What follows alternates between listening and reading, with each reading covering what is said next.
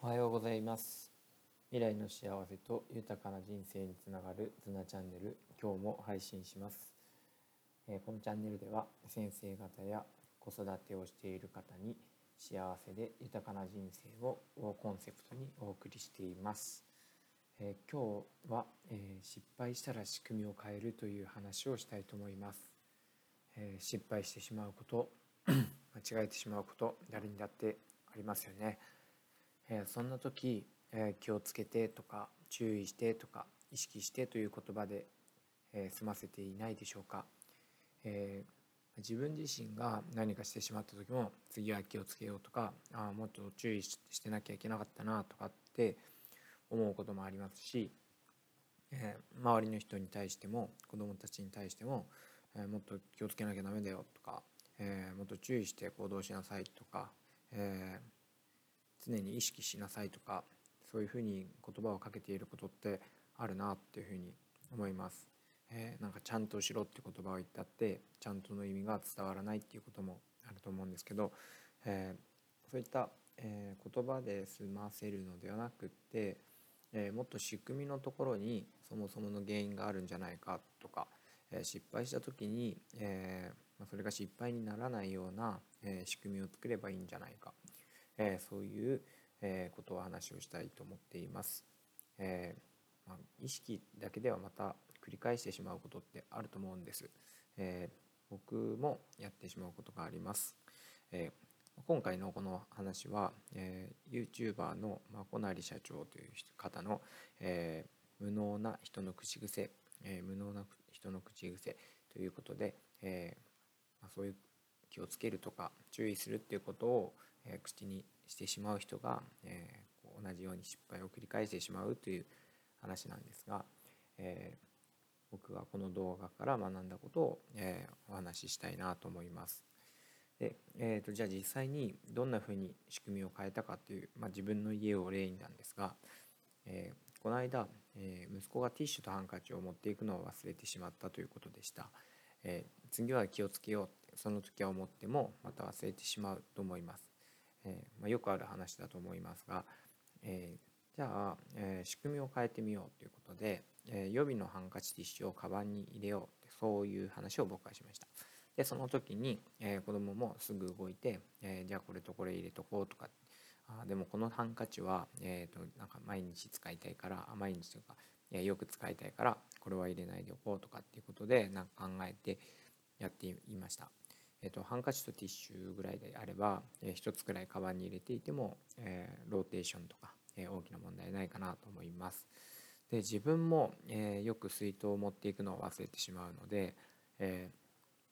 常にお茶のペットボトルを職場に置いています。で、え、なんかこうお茶のペットボトルをですねこう忘れた際に開ける時にちょっと悔しい気持ちにもなったりするので、えー、水筒で、まあ、家であんまり使わないようななんか結構僕がもあの使わないやつっていうのはなんか保温があんまり効かないようなやつなんですけど、えー、あまり僕は冷たくして飲まないので、えー、家で使ってない水筒を、え、予備として置いてあの職場に置くことにもしました。そしたらですね、えまだ一度も忘れていないっていう、えそういう快挙があります。で、結構夏の暑い時に忘れてしまったって後悔が今でもあって、えー、まあ、その時、まあ、ペットボトルのお茶1本なんてすぐ飲んじゃって、えー、水を継ぎ足し継ぎ足しして、え飲んでいたので、うん、あなんか工夫したいなっていうふうにも思いました。え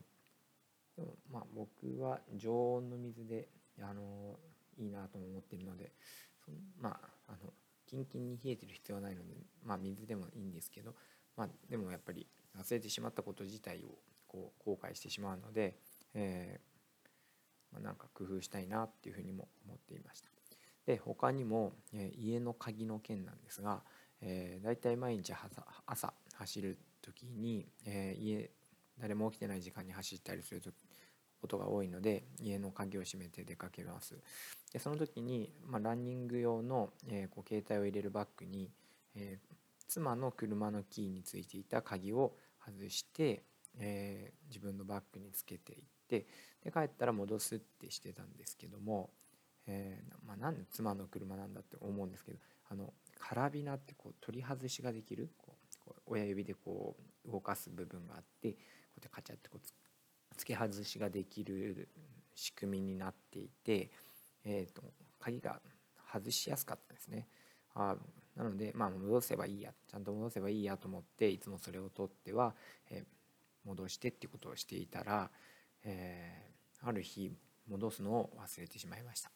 えー、これは結構やっちまったなと思ったんですけど、え当然妻は出勤前に家の鍵がないってなって、えまあ、その時ですね本当偶然携帯の着信に気づいて、え、出れたのであのあわりランニングのカバンについてるって言って解決したんですけど、えー、迷惑かけたなと思ってこれすごいヒヤヒヤしたんですけど、えー、なので、えこれも仕組みを変えて、え自分の車の鍵と、ま、もう妻の鍵のようにカラビナをつけて、え簡単に付け外しができるようにしました。それなら、え自分が出発する時に気付けるはずなのであまあ大丈夫かなとで今ちょっと家の予備の鍵っていうのがないのでもう一つ鍵があったらいいなと思ってまあちょっとなんか特殊な鍵で作るのが、えー、まあ、お金もかかるみたいなんですけど、まあ、もう一つあっていいのかなっていうふうに検討中です。で、えー、と他にも、えー、例えばうちの子がこう結構まだ食べこぼしとかするので、えー、食事の時にこのダイニングテーブルの下に、え大きいマットのシートみたいなものを敷いてもうこれを常に敷いておくことであの床フローリングに直接こぼれないですし、えー、こう水拭きがすごいしやすくてあのすごい便利になったりとか、えー、あと洗濯の時にティッシュを洗わないように、まあ、なるべくポーチにするとか、えー、あとは今これ検討中なんですけど洗っても大丈夫な素材のティッシュにするとかってことで、えこう気をつけるだけではなくて仕組み自体を変えて問題を防げたらいいなと思っています。ということで、え、今回は意識や注意気をつけるだけではなく仕組みを変えることで同じ失敗間違いを起こさないようにしていきたいなという話でした。えー、本当に失敗や間違いって学ぶことも多いんですけども、まあ、その時にこうマイナスな気持ちになってできればしたくないですよね。えー、僕も今後も頑張っていきたいと思いますし、え失敗することはまあ誰にもあるとうまくその時、受け入れたりしてじゃあ次こうやって変えていこうなんていう、ま人の失敗にも寛容になれたらいいのかなと思います。えー、僕も意識していきたいなと思っているので皆さんも、えー、ぜひ取り入れてみてください。えー、どうも今日も聞いてくれてありがとうございます。